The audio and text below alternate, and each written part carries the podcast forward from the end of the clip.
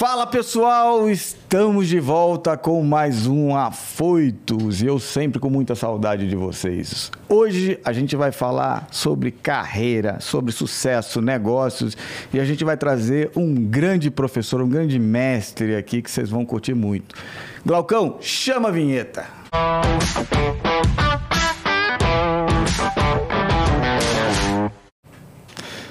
Pessoal, a gente estava querendo trazer esse cara aqui já faz um tempinho, mas a agenda dele é muito difícil e, como eu disse, ele é um dos caras mais respeitados no mercado, principalmente franquias, um cara respeitado no mercado de negócios. E com grande prazer eu apresento para vocês Oséias Gomes. Ei, Sérgio. Prazer. Obrigado, carinha, prazer te receber, viu? Muito obrigado aí. Prazer é meu. Pela sua presença aqui com a gente.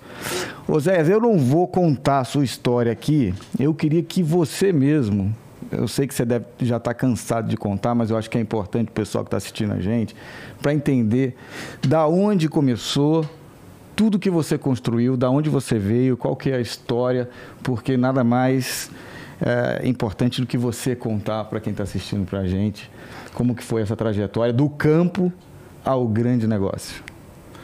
Olha, geralmente começa assim, né? Olha, eu quebrei cinco vezes e agora dei certo na brincadeira. Não quebrei, não. é que essa história vende bem, né? É verdade, é verdade. Contar uma história triste vende, né? Mas a minha não é, não é, não é tão alegre assim, não, viu? Venho de uma família pobre, muito humilde, né? Uhum. Considero, eu chamo isso de empresário emergente. Aquilo que ninguém espera, de repente ele aparece. A gente sempre espera que nasce alguém vindo de família culturalmente empresarial, é, enfim, empre, empreendedores, mas não foi o meu caso, né? Eu venho de uma família, venho da roça, né? Venho da roça. Meu pai morava numa fazenda de interior e seis filhos. E eu não aceitei aquela vida bastante pobre que vivíamos, né? Não que eu era revoltado, eu era inconformado. Era bem diferente. E a nossa base de, de trabalho era agricultura familiar, porque o salário do meu pai era, era muito pouco, seis filhos. Então nós tínhamos que ir para o cabo da enxada, né? Cabo da enxada, criar galinha, porcos, enfim. Esse foi o início da, da minha história aí, né? E quando que foi essa transição, é, se, na prática e na sua cabeça? Assim, você fala, cara, você falou, ah, era inconformado. Eu também uso muito essa palavra e uso também incomodado. Eu não gosto de estar na situação, numa situação muito cômoda. Eu estou sempre querendo estar incomodado, a ser melhor, subir a régua. Mas quando virou essa chave, você fala, não, chega, agora eu vou me tornar é, um cara bem sucedido, vou montar um negócio? Como virou essa chave?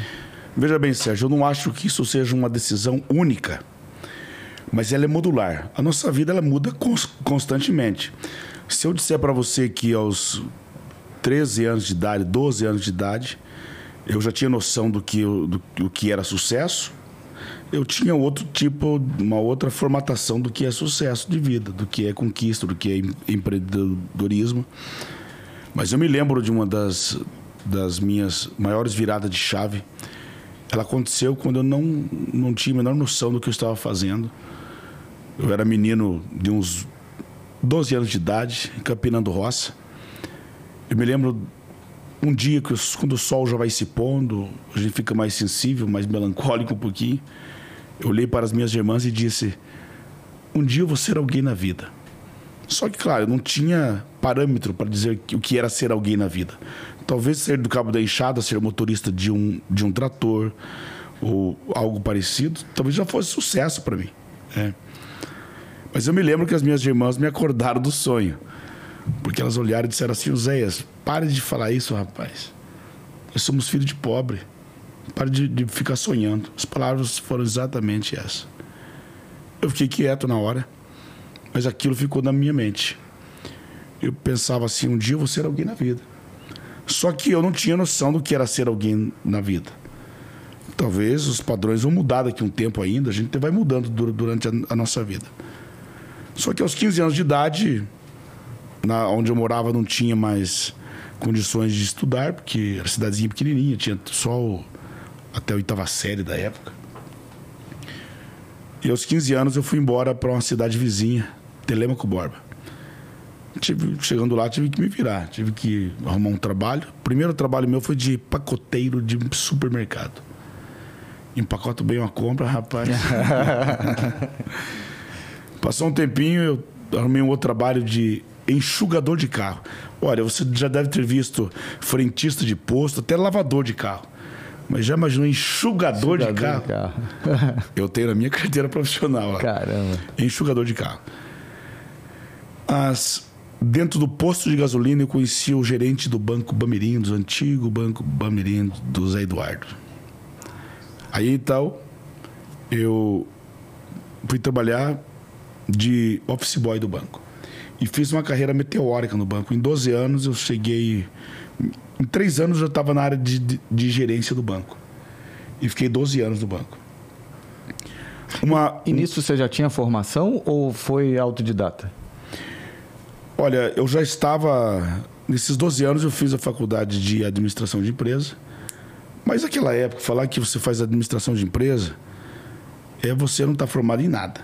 É genérico. Né? É, hoje você diz que está fazendo uma formação de administração pela FGV, enfim, já tem umas faculdades muito boas aqui no Brasil, mas naquela época estava nascendo ainda o espírito de falar em, em, empreendedorismo, essa coisa toda. Pois bem, mas eu me lembro que quando eu cheguei no, no banco, eu conheci um diretor do, da, da, indústria Clabin, ele me deu um livro. E o livro era um livro, por coincidência, do Roberto Chiniachique. Foi o primeiro livro que eu li na minha vida, isso em 90, 92, 93 aproximadamente. E eu tomei gosto pela leitura e me tornei um autodidata. Leitura de quatro horas a quatro horas e meia por dia, aproximadamente. A minha mente tem uma facilidade muito grande de guardar, de assimilar. O que eu leio, tudo eu, fica na minha mente. E uma das coisas que eu sempre tive em minha vida, eu nunca, li, eu nunca li com a mente viciada como eu não tinha nada a perder, eu não, eu não tinha parâmetro. Então eu aprendi a ler e absorver realmente, sem sentimento de culpa, sem vício mental, sem nada. Então isso me ajudou muito. Porque se a pessoa tem um vício mental, ele pode ler mil livros, ele vai ter as mesmas práticas. Ele pode ir em 100 palestras, ele vai ter as mesmas práticas de sempre. Então o segredo é a maneira que você deixa entrar para dentro de você aquela informação. Isso foi feito, foi fazendo com que eu fosse crescendo no, no mundo dos negócios, criando conceitos próprios, ao ponto que me tornei um escritor. Hoje estou no meu segundo livro. O primeiro é um best-seller, que é o Gestão Fácil. É, então foi essa minha carreira começou mais ou menos por aí. Muito bom. Você falou essa questão dos livros. Eu eu tenho períodos na minha vida que eu gosto de ler muito. Eu, eh, eu quando eu me sinto emburrecendo, eu gosto de atualizar. Então eu compro uma série de livros e eu devoro aqueles livros. Entendeu? Aí eu passo um tempo, não sou igual aquele que tem o hábito de ler um livro por mês ou dois livros por mês, não. Quando eu sinto que eu estou esvaziando, porque o mundo está mudando muito rápido. Muito rápido. Então eu vou lá, escolho alguns livros e eu devoro aqueles livros e vou grifando, e vou iluminando, vou colocando esses conceitos todos para dentro para me renovar. É claro que hoje não leio mais essa quantidade de horas, né? Mas ainda tenho uma prática de uma hora e meia, duas horas por dia, em média, né? Em média. Sem dizer que, não, que eu não leio nada, que não dá. Mas em média ainda eu faço esse cálculo o tempo todo. Uma hora e meia, duas horas eu estou lendo. É, isso é disciplina, né? É disciplina. Muito bom. Muito bom. E, e vem cá, é, você é um gigante da odontologia. Né? E a, a primeira, a primeira é, iniciativa para empreender foi a odontologia? Foi o primeiro negócio ou tiveram algumas iniciativas anteriores? Tive alguns outros negócios pequenos no passado, mas eu decidi vir para o mundo da, da odontologia porque a vida é feita de oportunidades e o momento certo. Quando eu conheci a odontologia no ano de 2002, eu fui fazer um trabalho num, num consultório para um amigo meu. Eu fazia consultoria para grandes empresas, já, tava, já não estava mais no banco nessa época saí do banco, comecei a prestar consultorias, enfim. Eu achava um negócio muito pequeno, eu me envolver com consultório odontológico. Mas existe uma máxima que diz que em toda, em em todo negócio existe uma lacuna. E em toda lacuna existe uma oportunidade, uma armadilha. E eu percebi que o mundo da odontologia estava no momento certo de transformação. Estava deixando de ser somente uma profissão para se tornar também um negócio. Aí eu percebi que cabia, caberia um administrador. Foi quando eu comecei a formatar um modelo, um modelo de negócio de, bem diferente. Aí eu montei oito clínicas com esse amigo meu, mas mesmo assim eu achava que era só mais um negócio que eu teria. Depois de oito unidades, passaram para mim essas oito unidades eu fiquei mais ou menos uns seis anos cuidando delas, aprendendo o mundo dos negócios, errando, acertando erros e acertos e criações. Quando eu pensei em me lançar como franquia, eu já estava bem formatado. E foi um sucesso desde o primeiro dia. A gente está falando, gente, da Odonto Excellence. Isso. E me corrija se eu estiver errado, se o dado estiver desatualizado. Ele abre uma nova franquia a cada 48 horas, é isso mesmo? Isso mesmo. Não aumentou? O ano passado foi um pouquinho melhor a estatística porque o mês é mais curto.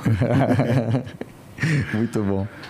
Cara, e, e qual que é o segredo para construir um negócio escalável como você fez assim. Qual que é a, a, o grande o grande trunfo para que uma pessoa possa construir um negócio que escale muito rápido? Porque é recente. Você vai falar é, hoje em dia tudo cresce muito rápido mas mesmo assim do tamanho que você é o, o né a, a gente vive num país continental. Então você administrar quantas franquias são no total Hoje são 1.200, 800 já estão inauguradas, né? Então. Em é, pleno fun funcionamento. Queira ou não, é um negócio que é, é consolidado, mas recente. Então, qual que é o segredo? Uma das coisas é você ter uma formatação muito, muito boa daquilo que você vai fazer. Muita gente erra da maneira que ele se apresenta para o mercado. E, as, e o excesso de paixão, eu sempre digo que uma ideia, ela precisa se tornar é, você precisa, depois que você tem uma ideia, um sonho, vamos chamar de sonho para ficar mais emocionante aqui o negócio. Você tem um sonho, você precisa pegar esse sonho e fazer dele. É, fazer esse sonho se tornar um, uma paixão. Por quê? Se você pega aquele sonho e faz se tornar uma paixão, você cria raízes profundas de sentimento com ele. Terceiro ponto, depois de tudo isso, você precisa, fazer com que esta paixão se torne uma convicção. São coisas diferentes. Quando você fala que, que o teu sonho se tornou uma convicção, você já misturou sentimento com um pouco de razão. Muito bom. Depois que se tornar convicção, você precisa tirar um pouquinho da dose de paixão. Por quê? Porque quando você entra na linha da convicção, você começa a sofrer com as críticas. E você precisa. É, por que, que a paixão ela foi importante? Para que você não desista. Quando as críticas começam a chegar, as pessoas começam a falar que aquilo não vai dar certo, você tem que melhorar a tua formatação, enfim. E eu vivo muito isso. Existem pessoas que me procuram para falar sobre franquia e eles chegam com uma ideia maravilhosa. E quando me conta a ideia, eu falo assim: oh, rapaz, teu negócio é maravilhoso, mas não é franquia. A paixão é tão grande que não quer mais me ouvir. Talvez fosse muito melhor eu ter ouvido de mim do que sofrer nas mãos do mercado. Por quê? Porque não permite que quando chega o momento da convicção, é quando eu digo assim: você vai botar dinheiro aí mesmo? Você vai botar grana nesse negócio? Você tem certeza disso? Você vai pegar dinheiro do banco para botar nisso? Você vai pegar dinheiro da sua família para você colocar aí? Aí você começa. Não é que você está desconstruindo a pessoa, mas você precisa trazer um pouco mais de verdade para ela. Só que ela não vai desistir, porque ela também tem a paixão por trás disso. Então isso é muito importante. E talvez ela precise aprender. Precisa aprender. É? Nesse momento você vai. Eu sempre digo que ser constante. No mundo dos negócios, ser constante é muito importante. Tem gente que um dia ele está aqui, outro dia ele está aqui embaixo. Pessoas dessa maneira nunca performam. Porque ele tem um excesso de motivação um dia, no outro dia ele está embaixo. Só que ser constante nem sempre é você andar sempre para frente. Muitas vezes é necessário você recuar, andar. Quando você dá passos para trás, você, ou estar recuando não significa que você não está na sua constância. E às vezes as pessoas não entendem isso. E querer forçar andar sempre para frente pode confundir é, constância com teimosia. Isso é ruim. E pode parecer clichê, a história do foco é fundamental, né? Porque eh, até na minha experiência né, pessoal, quando eu montei a minha primeira agência, que eu peguei 6 mil reais emprestado no banco e todo mundo me achava um louco, perdi meu casamento, fiquei sozinho, minha família também achava que, tava, que eu estava errado, mas eu tinha tanta convicção. Convicção. E não era paixão, porque eu também não tinha opção. Então uhum. não podia estar apaixonado, entendeu? Eu falei, eu tô, eu tô sozinho, sem dinheiro, então se isso não der certo, vai dar tudo errado. E ainda to, no, no início do negócio tomei um calote que eu fiquei devendo ao Google, a mídia que esse cliente estava fazendo comigo, que era 250 mil reais, que para mim era um dinheiro infinito na época. E eu não desisti, todo mundo me achando um maluco. Seis anos depois, eu levei meu pai para visitar a empresa, ele entrou, olhou e falou, cara, o que, que, que você é aqui? Eu falei, eu sou o dono.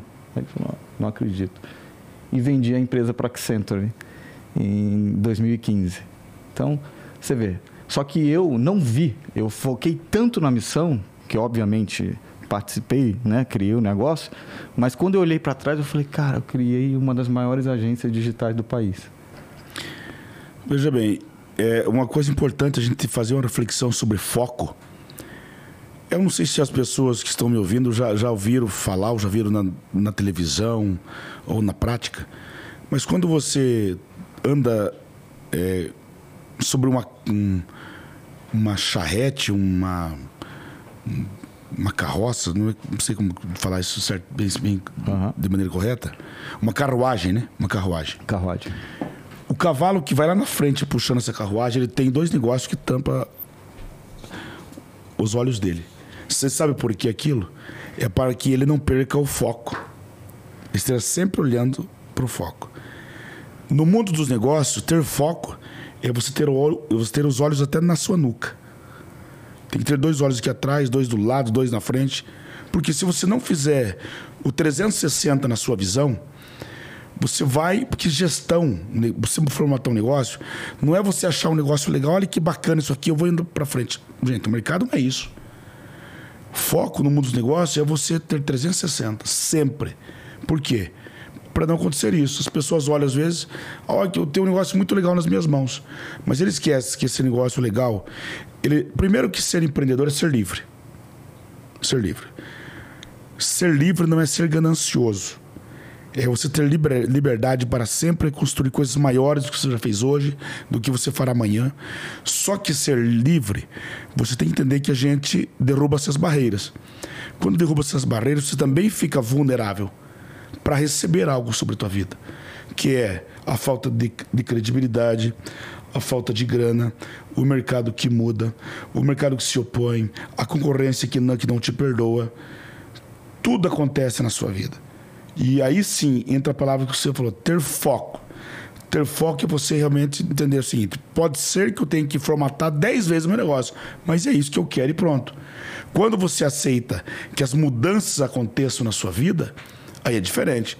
Inclusive, no meu primeiro livro, no, no, no, no livro Gestão Fácil, eu, eu, trago um exemplo sobre a pata de elefante. A pata de elefante ela é, ela é gelatinosa. Por quê? Porque o peso que está sobre as patas de um elefante é tão grande que se não fosse gelatinosa a pata do elefante, quando ele pisasse em uma pedra, é quebraria a pata. Por ela ser gelatinosa, ao pisar na pedra, se molda a pedra. Quando pisa em um, em um buraco, se molda, se molda aquele buraco. Quer dizer, cada passo é um movimento e cada movimento é uma adaptação. Essa, essa é a genialidade, esse é o movimento do empreendedor nos dias de hoje. Muito bom. Eu tô, estou escrevendo um livro que chama Imune ao Caos, porque eu percebi que todos os momentos que eu cresci na minha vida e eu vejo meus amigos é o momento que você passa do caos. E o caos é o, a, o caos criou o mundo, né? O, o caos é o vazio e é uma página em branco para que você possa refletir e você sair mais forte, mais preparado para construir algo melhor. E eu percebi que toda essa minha caminhada foi construída porque eu, eu sou autodidata, eu realmente vim de uma família mais humilde, então ninguém me ensinou, eu tive que aprender.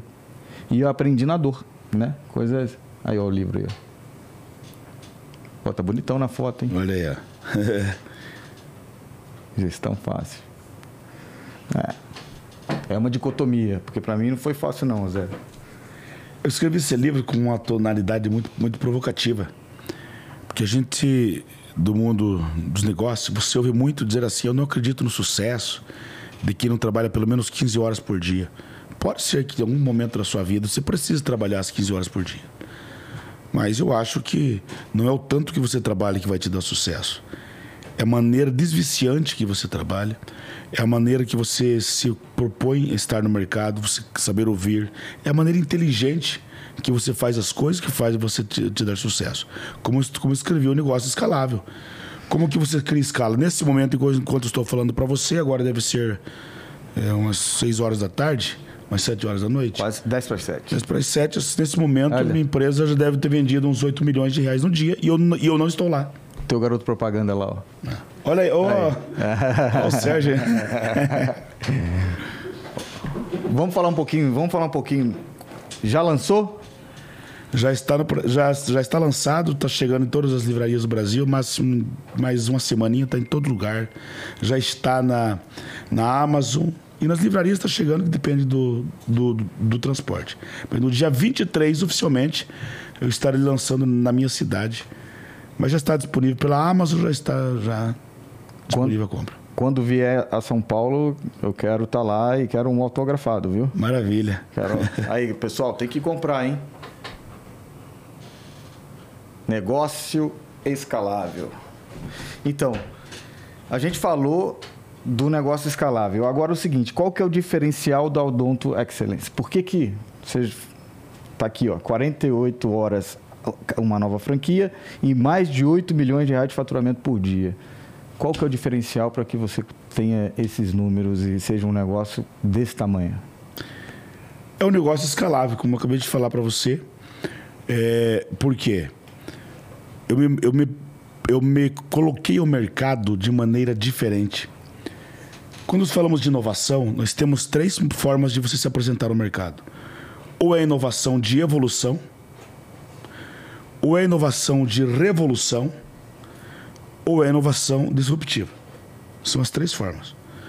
Quando falamos de inovação de evolução, imagine que você tem um carro e no ano, no ano seguinte você vai lá apenas uma lanterninha foi alterada, alguma coisa no assento, painel, quer dizer, o, o vendedor tem que se esforçar tanto, porque o que você está vendo não te chama tanto atenção. É o mesmo carro que você comprou há dois anos atrás, porém 100 mil mais caro. Entendeu? Sim. Inovação de revolução é quando você pega um, um, um carro, por exemplo, que trocou totalmente o modelo que era para um modelo novo que quando você olha, fala assim, nossa, não tem nada a ver com aquilo que eu conhecia. E quando é, ela, a, a, de revolução é tão impactante que você, chogue, você chega e olha e fala, uau! Isso o mercado absorve, absorve bem rapidinho. E a disruptiva é aquela que todos nós conhecemos, que ela tira alguém do, do mercado. Ela é tão forte não vou falar da Kodak aqui, porque já apanhou muito nessa vida, é. já, né? Você entende? Então tem. O, o, o pulo do gato hoje é você fazer algo que o mercado te aceita rapidamente. Ou que você atende uma dor muito grande que ninguém percebeu, ou você cria algo realmente novo que o mercado. É, quando eu falo de dor, de dor, vamos imaginar que o teu cliente ele está andando ao meio-dia do sol escaldante em um deserto e ele está com uma dor tão grande que é a necessidade de um copo de água. E quando ele olha para a tua empresa, a tua empresa está dando esse copo de água para ele. Isso é a solução de uma dor. Sim. Mas nós temos que também pensar que existem empresas que elas trazem à existência as coisas que não existem como se já existisse na mente do criador, de quem cria. Isso é inovação. Isso realmente é você criar algo novo. E no mundo da odontologia, onde eu trabalho, onde eu, eu, eu criei o meu essa plataforma, esse modelo de, de negócio, eu criei algo novo. Você fala, você pode dizer para mim, mas odontologia é, podemos chamar talvez de commodities, valor comum. Todo mundo faz, faz o dom? Por que, que o, o, dentista que trabalha dentro. Todo mundo que é formado, claro. Sim. Mas por que, que o dentista que trabalha dentro da Odonto Excelência ele é tão superior aos demais ao ponto que você inaugura uma franquia cada 48 horas? Claro que não é isso. É a maneira que eu me conecto com o mercado. É a maneira que eu faço a minha gestão. É a maneira que eu vendo. É a maneira que as coisas acontecem. Por isso que é um, é um, é, uma, é, um, é um fenômeno o crescimento da, da Odonto Excelência. É a maneira que ela se apresentou prestando serviço, fazendo conexão com o mercado, criando acessos e conexões. Porque para falar em conexão tem que falar de acesso. Claro, lógico. E a grande genialidade do negócio não está na conexão. Quando você se conecta, você está levantando o troféu. Mas a maneira que você cria acesso para chegar até o, o seu mercado esse é o grande diferencial. E essa foi uma preocupação minha o tempo todo. José, o que te movia antes, lá quando você saiu do campo, você né, é o que te move hoje? E, e o que, que define o sucesso para você? Olha, um pouco de inocência faz bem para gente, né? Se, se, naquela, se naquela época eu soubesse que muitas dificuldades eu iria passar, ia sofrer, eu não teria maturidade para isso e não teria nem me lançado para isso. Talvez com o nível de conhecimento que eu tenho hoje, talvez eu formatar uma franquia, eu repensaria algumas coisas. Mas um pouco de inocência faz bem, porque você se joga e depois vou errando e consertando e as coisas vão acontecendo. Então isso aconteceu. Claro que hoje eu talvez fizesse diferente muitas coisas que eu já errei no passado. Porque é necessário que a gente olhe no passado e tenha vergonha do que você era um ano atrás. Isso é sinal que você está evoluindo. Mas a outra pergunta que você fez para mim é sobre sucesso. Olha, sucesso é o equilíbrio das coisas. As pessoas às vezes, às vezes pensam que ter sucesso é você ter grana, ter uma empresa maravilhosa, é você é você ter um, uma puta de uma casa, um carrão, uma empresa. Não, não é só isso, não. Por exemplo, dinheiro sem prestígio, sem honra, para mim não serve para nada. Até pessoas que, que têm condutas erradas, muitas vezes eles têm dinheiro até mais do que a gente. Só que tem de ver escondido, porque não tem honra. Então você ser honrado, ter dignidade com a tua finança, isso é muito importante. Você ter uma família, você ter paz, você saber desfrutar da sua alegria, você ser feliz por aquilo que você tem e não viver uma vida triste pela ausência daquilo que você ainda, ainda não, não tem na sua vida. Isso é falta de sucesso. Sucesso é o equilíbrio em tudo isso em nossas vidas. Você acha que você já chegou no momento que você fala assim, pô, cheguei aonde eu queria chegar ou ah, você ainda tem um, grandes Vamos, vamos falar bonito, grandes sonhos ou grandes objetivos? Rapaz, eu ainda estou taxiando na pista. Ah, gostei. Bela resposta. Ainda estou taxiando na pista Bela ainda, Sérgio. Eu, eu, eu separei um lugar no mundo, um lugar que, que é na Itália, que quando eu falo para meus amigos queridos, eu falo, quando você vira uma foto minha naquele lugar, é sinal que eu cheguei na plenitude. Ah, é? é? Então eu visito vários lugares, menos esse lugar, que eu deixei guardado para um melhor momento da minha vida. Eu sei a roupa que eu vou estar tá usando, que a minha mulher vai estar tá usando, o que eu vou estar tá bebendo, a música que eu vou estar ouvindo, tudo lá. Coloquei, tudo lá, é. é. Coloquei como foco. Eu hoje estou montando uma outra empresa que será maior do que, do que a Odonto Excelência. Lions Startups. Estou fazendo um prédio de 6 mil metros quadrados. Está 80% pronto quero incubar lá umas 300, umas 300 startups. Eu quero doar, porque o conhecimento que eu tenho não é para odontologia apenas. É para formatar qualquer modelo de, de, negócio. Por isso eu, eu, eu lancei o, o, negócio escalável para criar autoridade so, sobre o assunto. Então, por isso eu digo para você que eu estou aquecendo os motores ainda, porque eu estou a todo vapor ainda. Pra... Vai ser em São Paulo? Não, lá vai, vai, vai ser lá na minha cidade. Porque lá, eu tenho escritório aqui em São Paulo, ah. aqui na, na Avenida Nações Unidas. Então eu, eu estou aqui um dia por semana para network, para conhecer pessoas inteligentes. Claro que tem pessoas inteligentes no, no Brasil todo. Claro. É que São Paulo tem uma característica diferente. O, o empresário ele tem um, um, frigorífico no Mato Grosso, mas tem um escritório em São Paulo. Alguém tem uma fábrica de, de laticínios no interior do Paraná, mas tem um escritório em São Paulo. Então, quando você se relaciona com São Paulo, você se relaciona com pessoas que têm poder de decisão, com pessoas que têm poder de, de, de criação maior, somente por isso. Como é que vai? Ah, Lions. Lions. Lions. Startups. É, eu sou apaixonado por leão. É. Porque quando eu era menino. Inclusive, tinha... lá já tem um leão guardado lá de 6 metros de comprimento, com os, três, com os 2 metros de altura, assim, que eu mandei fazer de uma madeira grande. Ah, pensa nos troços doidos lá. É, lá é bom. Porque quando eu era moleque, eu tinha sempre o mesmo sonho, que eu estava preso numa cidade no céu, protegida por leões. E eu não conseguia sair desse sonho. De vez em quando Força, eu até fazia perspicácia. É. Acredita? Cara, deixa eu te perguntar. É, vou falar de uma coisa que talvez não seja muito agradável, mas eu quero entender o porquê. Né? Você ficou dois meses internado na pandemia. Você... Dois meses passou difícil, né? Essa, essa fase aí da pandemia. Ficou doente, ficou mal. Mas a sua empresa cresceu 40% sem você. Durante a pandemia, ela, claro, ela cresceu durante a, a, a, pandemia to, a pandemia toda esse crescimento. Mas eu fiquei dois meses fora da empresa e isso não, não, não mudou nada. Não mudou nada. Porque para você ter capacidade de escalar algo, você não eu, eu até costumo fazer uma, uma, uma analogia, uma, uma, brincadeira, que nós não somos aranha. Aranha é que você tem 70 pernas que tira uma, põe outra. Nós temos dois braços. Se depender de você, não vai ter escala o seu negócio. Por isso que a formatação é importante quando você pensa em escalar, em crescer. Aí você tem que destruir, você tem que destruir frases bem como é, a palavra o boi só engorda com o olho do dono. É, use o bom senso. É, coisas dessa natureza você tem que jogar fora. É, por exemplo, confiança. Rapaz, eu toquei num tema perigoso agora aqui, né? As pessoas falam em confiança. Nossa, você tem que confiar. Rapaz, se tiver que confiar, o que é confiança?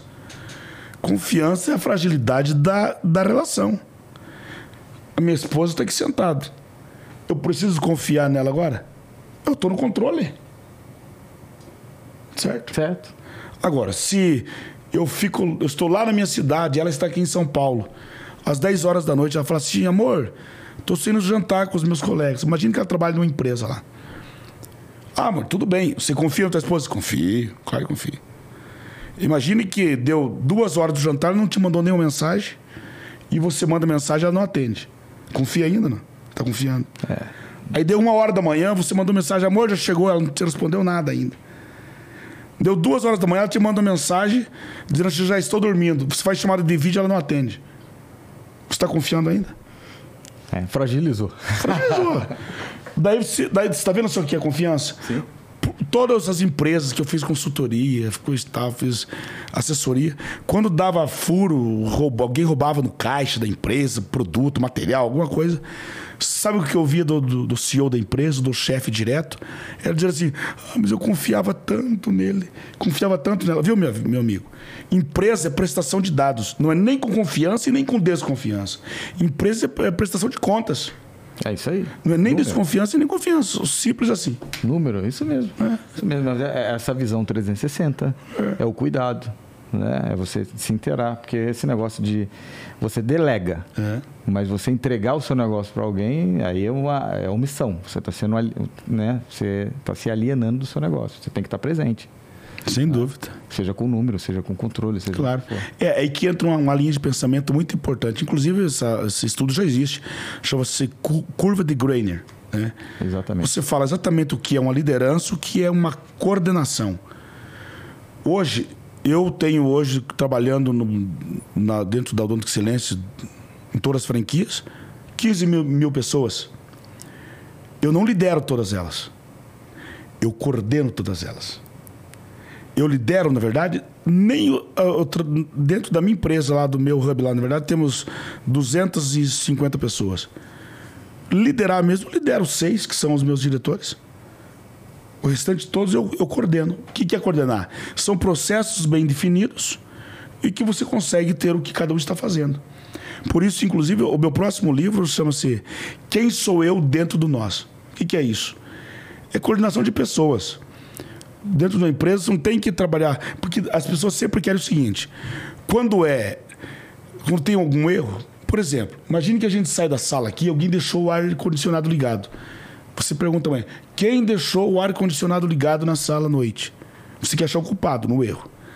Na assertividade, dificilmente alguém diz assim: quem foi o responsável por ter cumprido as metas da empresa, os objetivos da empresa? Levante a mão para você ver. Diga, sou eu. Rapaz, você vai levar pedrada das pessoas. Porque na, na assertividade, todo mundo quer coletividade. E não funciona bem assim. Diz uma analogia americana, de um filósofo americano, que ele diz que o camelo, apesar que eu adoro o camelo, tinha um tempo atrás, ela faleceu. Ele disse que o camelo era o projeto de um cavalo que de um comitê americano onde ninguém sabia quem era quem, acabou nascendo um camelo, porque tá cheio de bola nas costas, aquela coisa diferente, né? Isso aí. Muito a gente pode trabalhar em time, equipe, eu adoro trabalhar em equipe, desde que eu saiba quem é quem ali dentro. E, e já que você falou, meritocracia é fundamental. Sem sombra de dúvida. Né? É o mais importante. Que é o que você falou. Todo mundo quer dividir o bônus, mas dividir o ônus ninguém quer. É, se nós de, de, divisão de, de, de, de, como é que chama? É, é participação de, de, resultados. É. Rapaz, eu trabalhava no Banco Bamerinos. Nós tínhamos. Eu ganhava muito dinheiro, que eu vendia pra caramba. E tinha uns caras que não faziam nada. Depois acho que mudou um pouquinho isso. Depois que entrou de SBC, o HSBC, Agora não tem mais comissão, só participação do resultado. Aí chegava ao final do, do, do, ano lá, eu vi os camaradas que não, faz, não fizeram metade do que eu fiz, recebendo a mesma quantidade que eu fiz.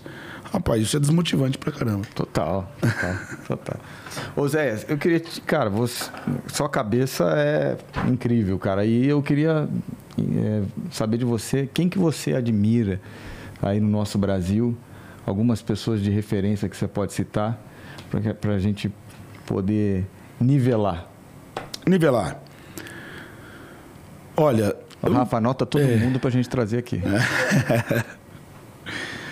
Nós temos grandes players no Brasil aí, de empresários muito bem sucedidos, empresas muito bem su sucedidas.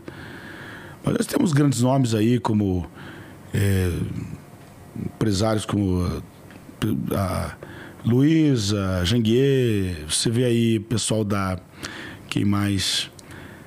É... Do Jengue, que amanhã eu vou estar no, no, no aniversário dele, inclusive. É, vou, eu tenho que mandar uma é. mensagem para ele lá. Tem a Luísa, tem a Bíblia Diniz, por exemplo. Aliás, tem tanta gente boa, rapaz. Tantos colegas meus são pessoas de grande sucesso. Até, até errei de citar o nome de alguém, porque são centenas de pessoas que eu admiro nesse Brasil aí, que transformaram, inclusive, a, a minha vida. Né? Tem algum desses aí que você liga para trocar uma ideia, para poder pedir algum conselho, alguma coisa assim? Ou você é um cara que nem eu sou um cara que eu não divido muito. Isso eu confesso. Eu não eu, esse negócio de mentor, de, né, eu não divido muito os meus, meus objetivos, minhas metas. Eu vou lá, faço por, um, por um, uma característica minha. Mas você tem algum desses caras que você liga, pô, vou fazer esse negócio, o que, que você acha? Eu sou muito americanizado com, com o meu, o meu conhecimento. Os livros que eu leio 99% são livros americanos, britânicos, japoneses, porque a base de gestão é, vem muito forte deles. São livros que não são tão bons de ler, porque são muito racionais os livros. Aqui no Brasil, se você não botar um pouquinho de, de, de, de emoção no livro, você é. o cara começa a ler hoje e nunca mais termina de ler o seu, o, o seu livro. Mas eu aprendi a ler, a, a, a estudar de, dessa forma.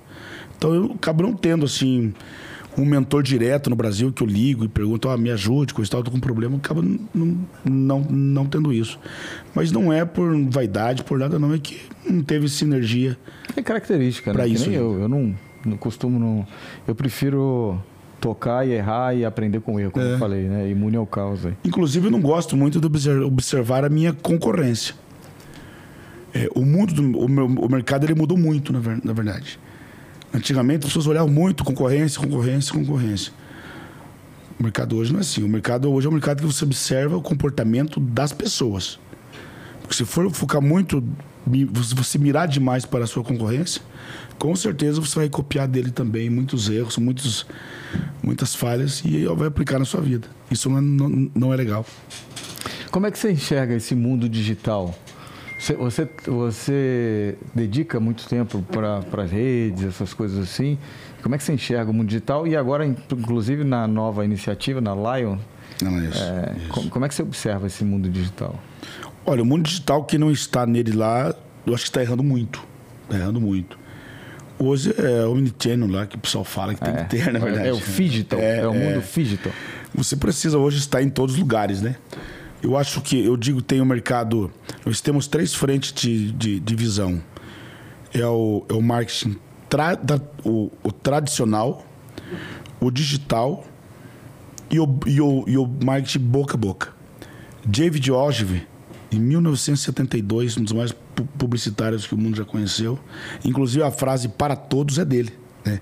Que depois aqui no Brasil foi copiado é, comida para todos, lar para todos, mas a palavra para todos é dele, foi numa campanha que fez no- nos Estados Unidos.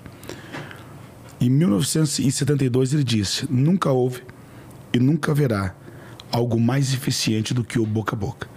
Então, o marketing viral, ele é o marketing da satisfação. Esse ainda será o carro-chefe. Por isso está aqui uma, uma, uma observação aos nossos ouvintes.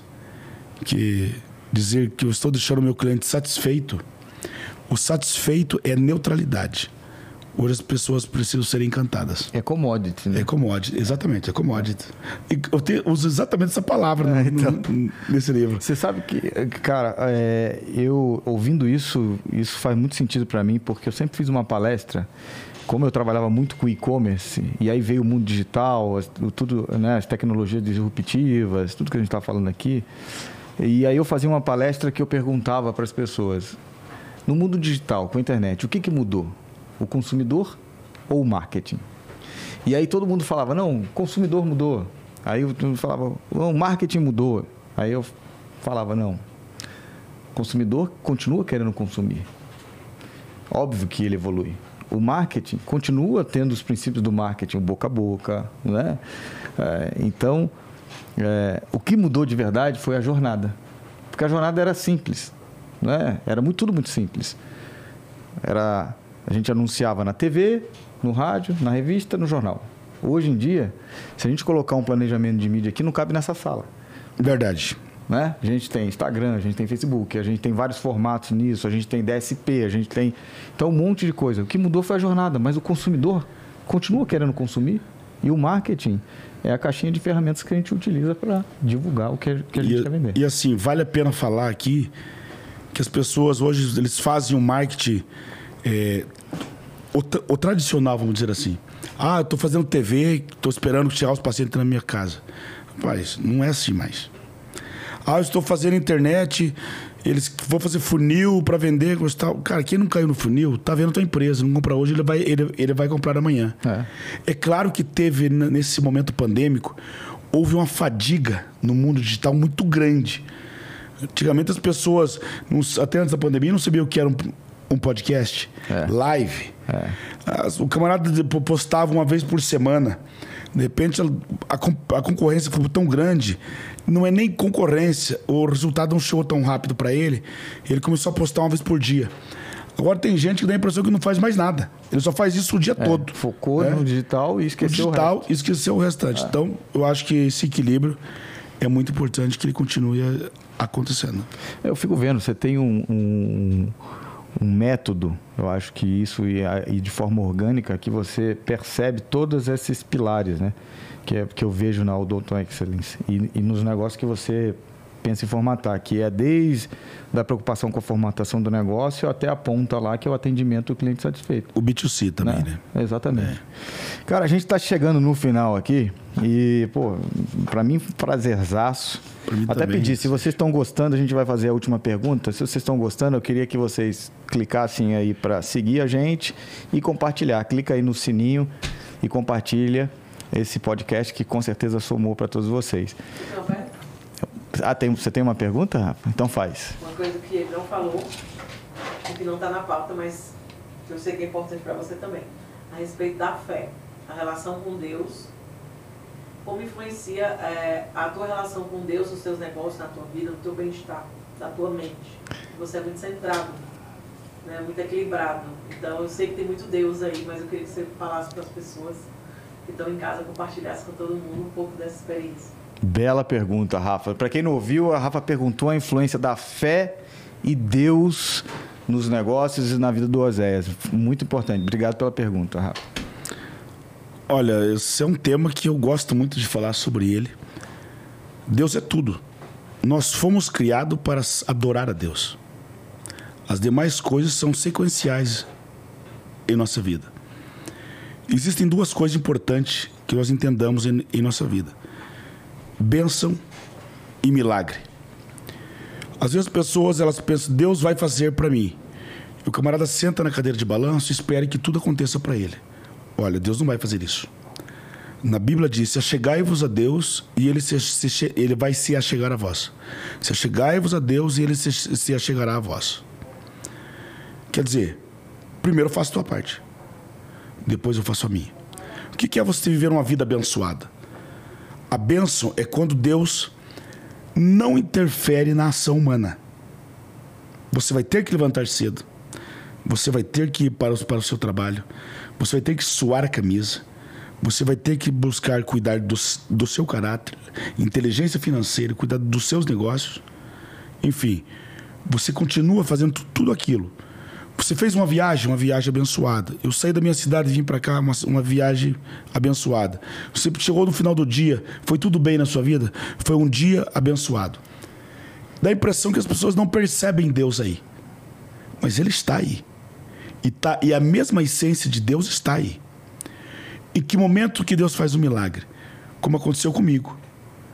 Eu fui entubado duas vezes. E no segundo tubo, principalmente, a estatística é que quem entuba uma vez, é, de cada 10, 7 morre. É. E qual é a estatística para quem entuba pela segunda vez? Caramba. É morte. É. Aí sim, eu recebi um milagre. Porque o próprio médico disse assim: eu não tenho mais o que fazer. Se eu não abrir os olhos em 12 horas, eu tenho que desligar tudo aqui, porque a noradrenalina, que é, é aquela droga que para você manter com os órgãos vitais em, em funcionamento, está muito alto. Então eu teria começado a morrer rins, fígado, enfim. Quer dizer, e eu, eu abri os olhos. Eu pude fazer alguma coisa por mim? Não. A, a ciência pôde fazer nesse momento alguma coisa por mim? Também não. Nesse momento foi um milagre. Aí Deus me levantou dali. Tanto é que a minha família me conhece tanto, a minha esposa que está aqui me conhece tanto, que quando eu voltei do coma que uma, uma enfermeira me chamou pelo nome, Oséias, abre o olho. E eu abri os olhos. E eles receberam uma ligação dizendo assim: Oséias abriu os olhos. Sabe a primeira palavra que eles falaram? Agora pode deixar com ele. Caramba. Eu cheguei no Einstein aqui em São Paulo, vim para re fazer reabilitação, fiquei, fiquei 21 dias. Eu só mastigava. Eu não mexia nem um dedo do pé, nem as pernas, nem os braços, nada, nada, só mastigava. Eles disseram para mim assim: você vai levar oito meses para começar a andar. Eu vou tentar reabilitar o, teu, o sentido, a questão neurológica sua aqui, em 21 dias. Você volta para tua cidade, daqui oito meses, pela minha estatística, você começa a ter os primeiros movimentos. For muito esforçado. Se você se esforçar muito, Zéias. Dentro de oito dias, eu estava no andador e com dez dias eu estava andando. Os últimos dez dias de trabalho meu dentro do hospital já foi eu andando, caminhando. E isso quer dizer o quê? Eu fui atrás. Eu, eu tinha muitas, muitas câimbras à noite porque eu, a minha esposa me cuidou, me cuidou o tempo todo. De madrugada eu não dormia. Eu tentava fazer os meus esforços. Quer dizer, eu fui atrás daquilo, eu fui buscar de Deus. Eu falei, Deus, eu não quero ficar aqui. Aí eu já podia buscar a minha bênção. E olha que coisa interessante. Estamos chegando ao final desse programa, mas eu quero deixar uma palavra aqui.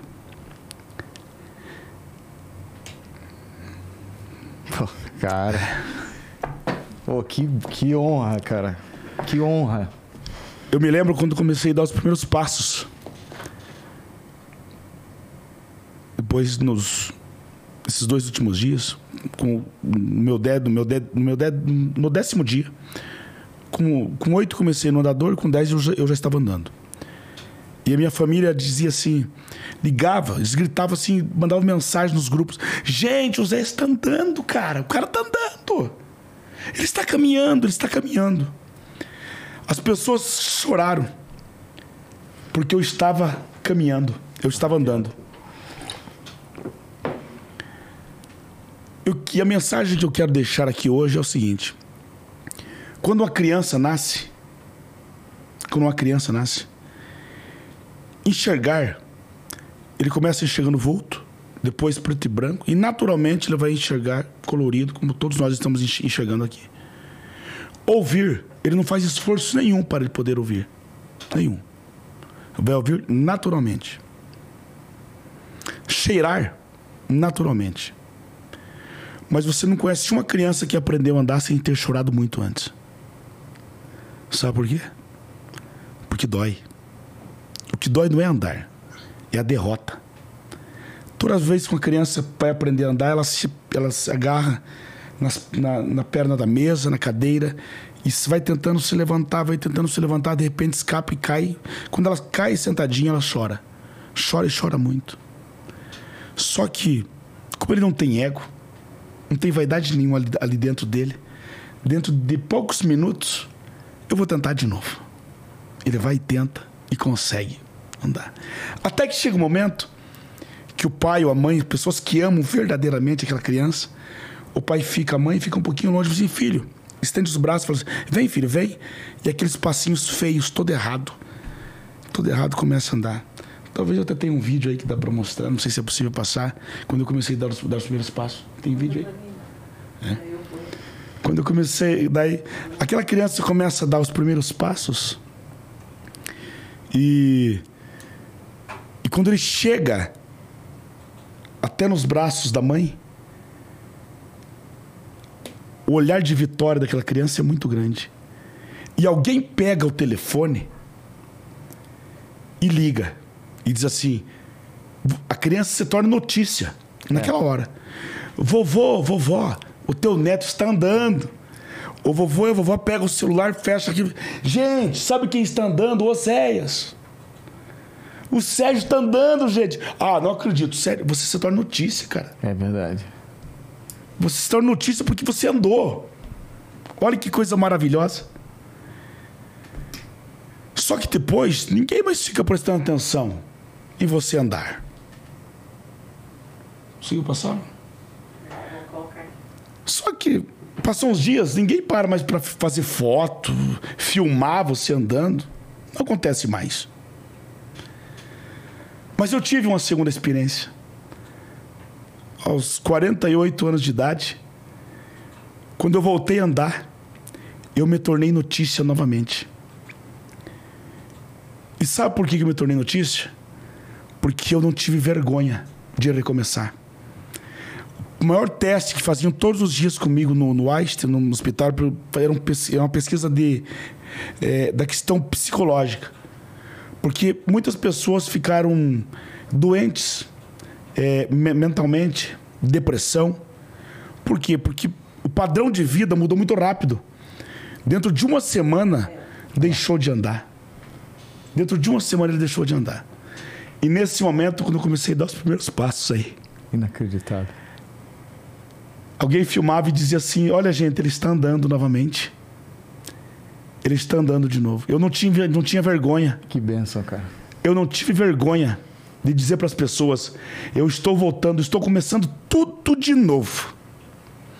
Eu estou iniciando tudo de novo na minha vida. Tive que ser humilde para as pessoas olhar com um olhar de pena, de dó de mim. E eu falei assim: não. Eu vou voltar a andar. E a mensagem que eu quero deixar é essa Deixe o ego, o orgulho de volta. Deixe de lado.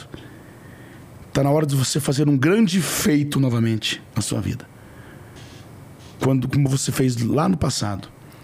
Uma criança, ela só tenta duas, três, cinco vezes porque não tem ego, não tem vaidade, o eu inflado. Entende isso? Entendo, entendo. Eu tive que ter esse sentimento de novo, há dois anos atrás, como você está vendo aí.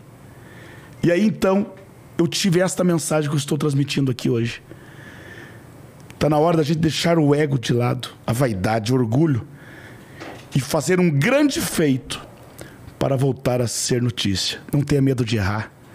Não tenha medo de cair. Você vai se levantar de novo. Não tenha medo de falhar. Você vai acertar. Alguém vai dizer que você é notícia. Alguém vai te aplaudir. Só não, só tira o orgulho, a vaidade e o ego de dentro de você. Beijo. Bom, não vou nem fazer a pergunta do afoitos, porque eu já entendi o que te deixa afoito, cara. Cara, assim, para mim uma honra, você não tem ideia. A primeira vez que eu fico emocionado aqui nesse podcast, tô todo arrepiado. Que palavra. Tenho certeza que quem tá assistindo, olha lá você é. voltando a andar. Dando os primeiros passos. Isso faz um ano e meio atrás. Incrível, incrível. Parabenizar sua esposa também. Né? Obrigado por cuidar dessa pessoa. É uma âncora especial. da minha vida. Obrigado, parabéns. E aí, cara, assim, eu vou terminar com dó no coração, porque para mim esse podcast aqui, ele não tem preço. Ele realmente, eu não tenho dúvida que quem está assistindo, olha lá o casal, realmente abençoado. Amém. E aí, até aproveitar o gancho, eu queria. Olha que linda essa foto. Linda. O Glaucão, volta aqui que eu quero falar uma coisa também. Eu, aproveitando é, essa palavra aí de um, de um, cara que eu agora já. Ó, o problema é teu, você já virou meu amigo. Depois dessa, então. Tá, é então, recíproco. Cara, muito obrigado por ter vindo, mas eu queria dizer o seguinte também.